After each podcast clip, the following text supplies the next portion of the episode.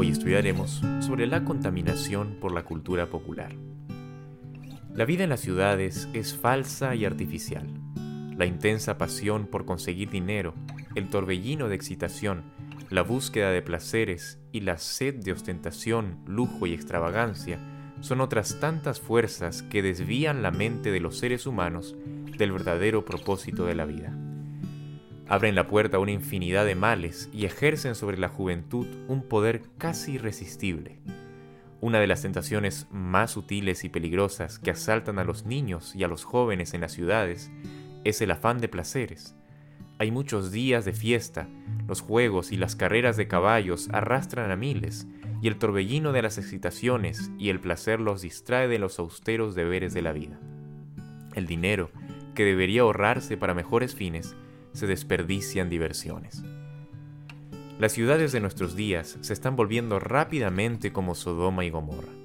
Los muchos días feriados estimulan la holgazanería, los deportes excitantes, el asistir a los teatros, las carreras de caballos y los juegos de azar, el beber licores y las jaranas estimulan todas las pasiones a una actividad intensa. La juventud es arrastrada por la corriente popular Aquellos que aprenden a amar las diversiones por las diversiones mismas abren la puerta a una luz de tentaciones. Se entregan a las bromas y a las juergas sociales y a la jovialidad irreflexiva, y su trato con los amantes de los placeres tiene un efecto intoxicante sobre la mente. Son guiados de una forma de disipación a otra, hasta que pierden tanto el deseo como la capacidad de vivir una vida útil. Sus aspiraciones religiosas se enfrían, su vida espiritual se oscurece. Todas las más nobles facultades del alma, todo lo que une al hombre con el mundo espiritual, es envilecido. La misma atmósfera de esas ciudades está repleta de malaria venenosa.